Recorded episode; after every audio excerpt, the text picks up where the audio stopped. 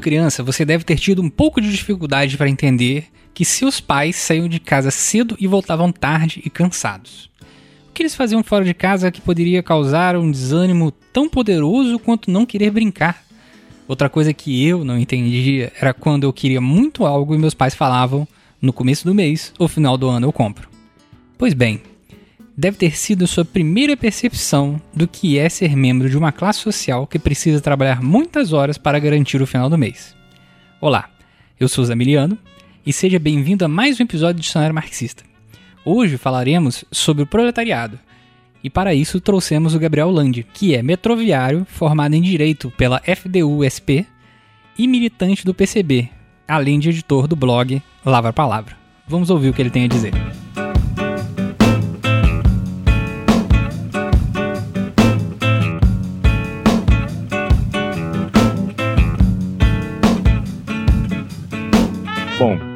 Para entendermos o que é o proletariado, é importante, antes de tudo, termos uma noção do que é a noção marxista de classes sociais, algo que já foi abordado nesse mesmo dicionário marxista e que pode ser resumido é, por uma formulação que foi o Lenin que desenvolveu já nos anos 20.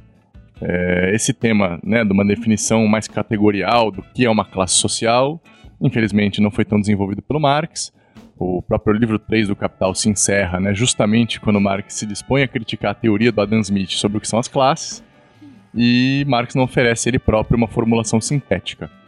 Na tentativa de resolver esse problema, lá para os anos 20 do século passado, o camarada Vladimir Ilyich Ulyanov, Lenin, é, desenvolveu a seguinte formulação: Classes são grandes grupos de pessoas que diferem entre si pelo lugar que ocupam em um sistema historicamente determinado de produção social, por sua relação, na maioria dos casos fixada e formulada, com os meios de produção, por seu papel na organização social do trabalho e, consequentemente, pelas dimensões da parcela de riqueza social da qual eles dispõem e o modo de adquiri-la.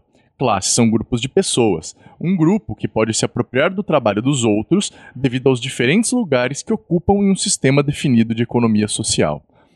Com essa definição em mente, se torna um pouco mais simples para a gente buscar a anatomia do que constitui o proletariado. Né? Então, em primeiro lugar, é, para compreender né, o, a posição que o proletariado ocupa nesse determinado sistema de produção social chamado capitalismo, é, precisamos entender que existe uma outra classe, a burguesia, que é uma classe que detém os meios de produção como propriedade privada e que, para poder, com esses meios de produção, é, obter da riqueza que eles podem produzir é, efetivamente alguma riqueza, essa classe depende da existência de uma segunda classe, uma classe de trabalhadores despossuídos, que em um processo histórico é, que o Marx descreve mais minuciosamente no Capital, foram destituídos dos seus meios de produção, que eram a fonte da sua subsistência, né, os antigos camponeses que podiam plantar nas suas próprias terras e, e disso obter as fontes né, dos seus alimentos, do seu vestuário, etc. Uma vez desapropriados dessa propriedade, passam a depender, por um lado, de obter essas riquezas no mercado, como mercadorias, e para tanto, para terem o dinheiro de irem ao mercado obtê-las, precisam vender a sua força de trabalho, que é a única propriedade que lhes restou. Né? Então, essa é a primeira característica do proletariado como esse grupo de pessoas que necessita vender a sua força de trabalho é, como mercadoria para sobreviver. Né? Por consequência, é, essa classe possui uma determinada forma de acesso à riqueza socialmente produzida, que para o Marx, né, em desenvolvendo a teoria do Smith, são três, né, essencialmente, são salário, a renda e o lucro. Então, o proletariado, uma vez dependendo da venda da sua força de trabalho, acessa uma parcela da riqueza socialmente produzida na forma de salário, né? E, em decorrência disso, é, ocupa um papel determinado no processo de produção capitalista que o torna o principal, não o único e exclusivo, mas o principal produtor da riqueza social. Né? Quanto mais setores da economia passam a se organizar é, conforme a divisão do trabalho no modo de produção capitalista, mais ampla é a abrangência do proletariado. É, é muito importante para a gente ter em vista essa definição para não confundir o conceito marxista de classe trabalhadora, de proletariado, com o, a noção mais weberiana de classes sociais, que compreende as classes como estratos de consumo, faixas de rendimento, acesso a determinados bens culturais e não outros. Né? Isso é uma confusão bastante comum que leva muitos é, autodeclarados marxistas a é, excluir da classe proletária uma série de trabalhadores assalariados melhor remunerados, aqueles que o Lenin definia como aristocracia operária, então bancários, petroleiros, até mesmo os metalúrgicos, se a gente considerar a média salarial nacional, compõe essa aristocracia operária. E por outro lado, o outro problema, compreender outras camadas e grupos sociais é, que têm baixos rendimentos, mas que não vendem a sua força de trabalho como mercadoria, mas por terem baixos rendimentos, passam a ser compreendidos como proletários também. Né? Então, esse é o primeiro equívoco que a gente precisa evitar. O Marx faz uma discussão exaustiva no Capital sobre é, a, a venda da força de trabalho como capital variável. Né? A remuneração da força de trabalho vendida é computada na produção capitalista com uma dimensão do capital que o Marx denomina, ele cunha esse conceito de capital variável. É, e isso ajuda também a elucidar uma segunda confusão, que o Marx toma até o cuidado de expressamente criticar, que é a confusão sobre a produtividade e improdutividade do trabalho assalariado. Né? No Capital, quando Marx aborda, por exemplo, os trabalhadores do comércio assalariados, o Marx se vale expressamente do termo operários do comércio. Isso gera uma tremenda confusão para os marxistas, que compreendem como proletariado e como operariado apenas aqueles setores ligados à produção fabril, à produção de bens materiais. Né? No, no próprio livro 4 do Capital, um manuscrito que foi posteriormente compilado pelo Kautsky, após a morte do Marx, Marx também vai fazer a discussão sobre o trabalho imaterial, o trabalho material e o trabalho produtivo e o trabalho improdutivo. E o Marx é bastante categórico né, ao, ao demonstrar que o essencial para compreender a natureza de uma classe social, suas características, não é o que elas produzem, mas como essas pessoas produzem. Né? Então, Marx dá um ótimo exemplo que é do artesão, né, do alfaiate, que vai à casa dele para produzir uma calça, mede né, o Marx, faz a calça para o Marx e vende essa calça por um bocado de moedas. E o Marx fala: esse trabalhador, ele não produz mais valor para ninguém, ele não é um trabalhador assalariado, mas ele me produz um bem útil material. Né? E, e ocorre, inclusive, muitas vezes, desse trabalhador não proletário ser pior remunerado do que o trabalhador proletário, porque ele precisa, para que a sua calça possa ser vendida, vender ela não muito mais caro do que aquela outra calça produzida por um trabalhador assalariado da indústria têxtil que por outro lado consegue produzir essa calça com muito menos dispêndio de recursos, com meios de produção mais, mais tecnicamente avançados, né? E por conta disso é bem provável, Marx fala, que esse tecelão que vem à minha casa receba inclusive menos do que o trabalho contido naquela calça expendido por ele. Então, uma segunda confusão que é essencialmente é, urgente elucidar na, na nossa época, em que vemos um processo de dispersão da indústria, né, de crescimento do setor chamado de serviços, e que muitos marxistas têm dificuldade de compreender que parcelas enormes dos assalariados que trabalham no telemarketing, que trabalham nesses serviços de teleatendimento, trabalham com tecnologia da informação, né, que vendem sua força de trabalho para um burguês que investiu em comprar meios de produção e comprar força de trabalho para que os colocando num processo de produção produzam mais valor, esses setores também são proletários, né? E se a gente perder isso de vista, a gente vai ter tremendas dificuldades aí para lidar com as dificuldades e dilemas da nossa época. É... Outro ponto que talvez seja interessante elucidar, é... ainda que posteriormente o dicionário marxista vá abordar o tema da pequena burguesia com mais cuidado, é... mas desde já vale a pena é, elucidar essa polêmica sobre o conceito de classe trabalhadora e qual a relação desse conceito com o conceito de proletariado. Né? A rigor, o conceito de classe trabalhadora é um conceito confuso. Ele não expressa muito cientificamente a existência de nenhuma das classes dadas na sociedade capitalista. Por quê? Porque essencialmente existem mais de uma classe que vive do trabalho.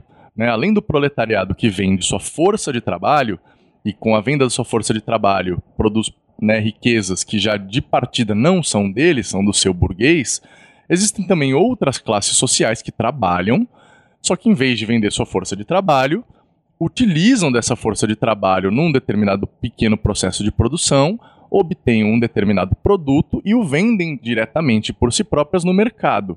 Né? Esses setores, notadamente denominados pequena burguesia, são também setores que vivem do trabalho, são também setores do povo trabalhador, como Marx diz na, na crítica do programa de Gotha. Né? Então, o conceito de classe trabalhadora é, ele tem esse perigo da excessiva abrangência dele. Ele não corresponde exatamente ao proletariado só, e a rigor ele não constitui uma só classe, mas algumas classes da sociedade burguesa, desde o proletariado até essas chamadas classes de transição entre o proletariado e a grande burguesia. Bom, melhor definida essa fisionomia da classe proletária, né? Podemos passar para uma segunda discussão, que é a da existência econômica da classe operária, né, e da sua existência histórica, política, ética, seu papel histórico, né? Para o Marx, é, essa discussão é bastante feita sobre a denominação da diferença entre a classe em si e a classe para si. Veja, o proletariado ele tem uma existência em si dada pela própria estrutura econômica da sociedade burguesa. Ele é uma necessidade lógica desse modo de produção. E ele existe como um dado contábil de qualquer planilha de custos de uma empresa. Essa existência em si do proletariado. Dessa existência em si do proletariado como uma classe, decorre uma possibilidade política, uma possibilidade histórica que emana da contradição fundamental da sociedade capitalista, que é a contradição né, entre o fato de que a riqueza se concentra privadamente cada vez mais, ao mesmo tempo em que o processo de trabalho se socializa cada vez mais. Dessa contradição decorre a possibilidade de uma determinada solução, uma solução socialista, uma solução que resolva essa contradição no sentido da também socialização da riqueza produzida pelo processo de trabalho. Um, e isso posiciona o proletariado como a classe oprimida dessa sociedade, a classe que fundamentalmente produz a riqueza capitalista, produz o mais valor, né, e que está inserido na maior parte dos setores mais dinâmicos e, portanto, mais estratégicos da economia, como uma classe apta a, uma vez adquirindo consciência organizada da sua existência social e do seu potencial de organizar toda a sociedade em torno das suas próprias aspirações da sua própria existência, se tornar uma classe revolucionária, uma classe capaz de constituir um novo poder que derrube o poder da burguesia e consolide o poder dos trabalhadores, no sentido inclusive da destruição das classes sociais e do poder político. Né? Essa é uma possibilidade que o Marx encontra já muito cedo. Mesmo antes dos seus estudos de economia política propriamente ditos, Marx se defronta com essa possibilidade quando, discutindo com Hegel na crítica da filosofia do direito, busca encontrar não nas contradições das ideias o motor do desenvolvimento histórico, mas na contradição entre esses grupos sociais em luta é, pela distribuição do produto da riqueza, né, do processo de trabalho. Marx, inclusive, frisa isso numa carta que Lenin cita no Estado da Revolução, dizendo que não coube a ele a descoberta da luta de classes. Isso antes dele, muitos economistas burgueses já haviam descoberto, inclusive Adam Smith. O que Marx descobre, segundo ele próprio, é que essa luta se realiza nos marcos de um determinado modo de produção pela distribuição do produto do trabalho social e que, na sociedade capitalista, essa luta entre as classes tem uma tendência notada à ditadura do proletariado, diz Marx. A tendência é, dessas contradições na sociedade burguesa é ou a reprodução, por um lado, né, a não solução dessa contradição, então a reprodução das condições dadas, ou, numa hipótese de solução dessas contradições, a elevação do proletariado ao papel de classe dominante, né, única classe capaz de, uma vez se erigindo ao poder, erradicar os fundamentos da própria divisão da sociedade em classes.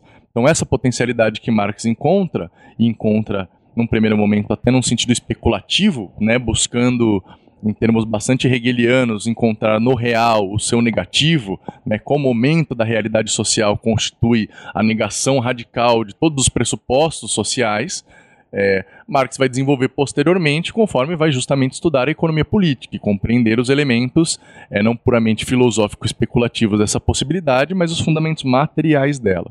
É importante também acrescentar que essa existência econômica do proletariado e essa sua passagem para uma existência política, autoconsciente, organizada, revolucionária, é, permite justamente compreender essa possibilidade aberta no marxismo à chamada traição de classe.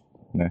Então, tanto é possível compreender a partir disso, porque determinados proletários é, que não ultrapassam o horizonte das suas necessidades imediatas adquirem uma consciência burguesa, como diria Marx, ou seja, uma consciência que não ultrapassa os limites dos pressupostos da sociedade burguesa, ou uma consciência é, sindicalista, como diria Lenin, é uma consciência daquela mercadoria que batalha o seu maior valor no mercado, sem questionar os pressupostos da sua existência como mercadoria. Né? Então, por um lado, isso ajuda a gente a entender é, e desmistificar essa surpresa tremenda que muitos na esquerda parecem ter com o fato de que a ampla maioria dos pobres é de direita. Né? A ampla maioria da, das pessoas, em qualquer modo de produção, pensa como pensa a classe dominante, porque pensam nos marcos dos pressupostos dados na sociedade, né? sem questioná-los, sem ultrapassá-los teoricamente, e sim pensando como se melhor posicionar, como obter um melhor salário, como assegurar à sua família os rendimentos necessários para sua reprodução e etc. Nisso consiste a essência da explicação do porquê que a ampla maioria da classe trabalhadora, sim, fora de situações revolucionárias, tende à direita. É, e também ajuda a entender, por outro lado, como é possível que outros setores de outras classes também caminhem em direção a uma consciência proletária, revolucionária. Né? O próprio Engels foi um burguês, era um industrial, e isso não impediu, fundamentalmente, que ele adquirisse as consciência das condições de existência do proletariado e dos seus interesses e potencialidades históricas. Né? Então é justamente aí nessa diferença que existe entre a existência econômica dada do proletariado e a possibilidade da sua consciência, sua autoconsciência como classe, que reside também a possibilidade de que outros setores da sociedade gravitem em direção aos interesses e concepções de mundo propriamente proletários. Ao longo dos últimos séculos, esse proletariado sofreu diversas modificações na sua superfície, né, nos trabalhos concretos que realizam, no, nos produtos que produzem, e nenhuma modificação, por outro lado, nessa sua natureza fundamental enquanto componente econômico do, da produção capitalista, né, enquanto conjunto de despossuídos que dependem da venda da sua força de trabalho para reproduzir suas condições de existência. Por outro lado, também ao longo desse último século, o proletariado se modificou muito em termos da sua experiência política. Né? É, se a gente volta à época do Marx, a ideia de criação de um partido proletário era uma ideia muito distante da sua realização, né, para alguns considerada até impossível, como principalmente os socialistas utópicos, né, que acreditavam que era justamente a caridade da pequena burguesia, né, era seu deslocamento em prol de realizar benesses para o proletariado, que permitiria seu avanço, porque afinal o proletariado era uma massa inculta, chucra, incapaz de adquirir consciência política e de se organizar. Né. Hoje, quem falasse uma coisa dessa seria ridicularizado, até porque o proletariado não dispõe apenas de um partido, mas de alguns, e alguns partidos que representam essa existência em si do proletariado, inclusive. Né? O proletariado não dispõe hoje só de partidos revolucionários que representam seus interesses futuros e últimos, mas dispõe também de uma série de partidos que representam justamente essa sua condição natural de existência na ordem capitalista e que buscam, através de pequenas reformas, meras melhoras nas condições de vida das pessoas, aumentos dos salários, ampliações de alguns direitos, sem com isso, no entanto, questionar esses pressupostos da reprodução do capital. Ao mesmo tempo, também, nesse último século, o proletariado teve um acúmulo de experiências revolucionárias que, na época de Marx, ainda era muito incipiente. né, numa época em que o proletariado ainda se apresentava fundamentalmente como um caudatário da Revolução Democrática, né, a rabeta do processo de luta social, e que passa justamente no último século e meio a se constituir como principal ator dessa luta. E um ator que dispõe de uma experiência histórica muito vasta né, e, que, e uma experiência muito complexa, né, que naturalmente não é absorvida em iguais condições por todas as suas camadas. Por isso que também os marxistas compreendem que existem determinados setores do proletariado que têm mais aptidão por sua, suas formas de trabalho, suas formas de relação, históricos de luta de suas categorias, a se organizar com mais facilidade e adquirir com mais facilidade essa consciência, o que não significa que ela não possa ser adquirida não só por todos os setores dessa classe, mas por setores inclusive de outras classes que orbitam esta. No processo da sua luta pelo poder, o proletariado não dispõe de outro meio que não sua organização e sua consciência. E aí a importância de iniciativas como essa do Revolu Show e algumas outras que existem por aí também, do camarada Jones Manuel, atividades de formação e de agitação e propaganda das organizações políticas radicais, né, que desempenham justamente o papel de passagem dessas condições dadas de existência do proletariado por uma condição de existência organizada e autoconsciente. Né? Como dizia o camarada Lenin, é perfeitamente compreensível e natural que, deixado ao sabor de sua própria experiência espontânea, o proletariado não ultrapasse o limite da consciência sindical. É preciso justamente que essa consciência venha de fora, diz Lenin. E esse de fora, evidentemente, é, não significa que ela venha da burguesia, ou que ela venha da universidade, ou que ela venha de algo completamente estranho à realidade cotidiana do proletariado, mas sim de suas camadas mais conscientes e mais organizadas, de suas camadas que já tendo atingido a compreensão desses interesses últimos e revolucionários da classe proletária, se engajem no processo de elevação da consciência do conjunto de sua classe. Ao mesmo tempo, no processo dessa constituição de sua consciência revolucionária, o proletariado depende não só da formação política, mas da experiência prática.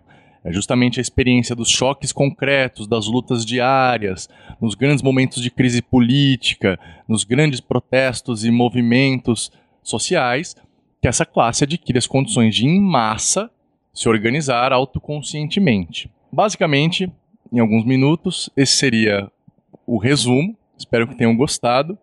É, evidentemente, esse debate não se esgota na compreensão da existência do proletariado como classe.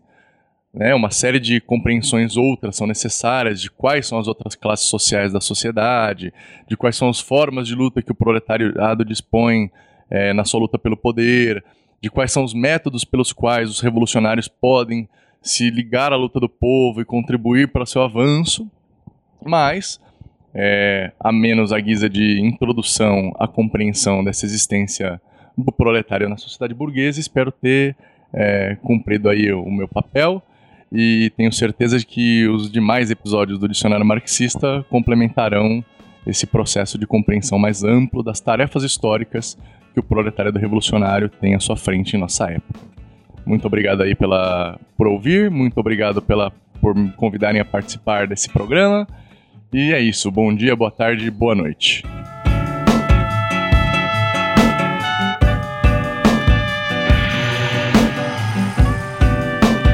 Então é isso, galera. Se você quiser se aprofundar mais sobre o assunto, você pode ler os dois textos de Marx, Luta de Classes e Luta Política, Trabalho Assalariado e Capital, os dois textos do Lenin, O Campesinato e a Classe Operária, O Imperialismo e a Cisão do Socialismo, a tese do Partido Comunista da Grécia ao 20 Encontro Internacional de Partidos Comunistas Operários, o texto do nosso convidado, os operários do transporte, setor estratégico do proletariado e, claro, o Manifesto Comunista. Mais uma vez, gostaríamos de agradecer a todas as pessoas que tornaram esse programa possível de ser feito, graças às suas contribuições individuais de apadrinhamento. Seja você também uma dessas pessoas e concorra ao sorteio de livros a partir de R$ reais por mês, e a partir de R$ reais você pode receber a nossa newsletter semanal. Basta acessar padrim.com.br barra ou pelo aplicativo do PicPay. Até a próxima. Half-Death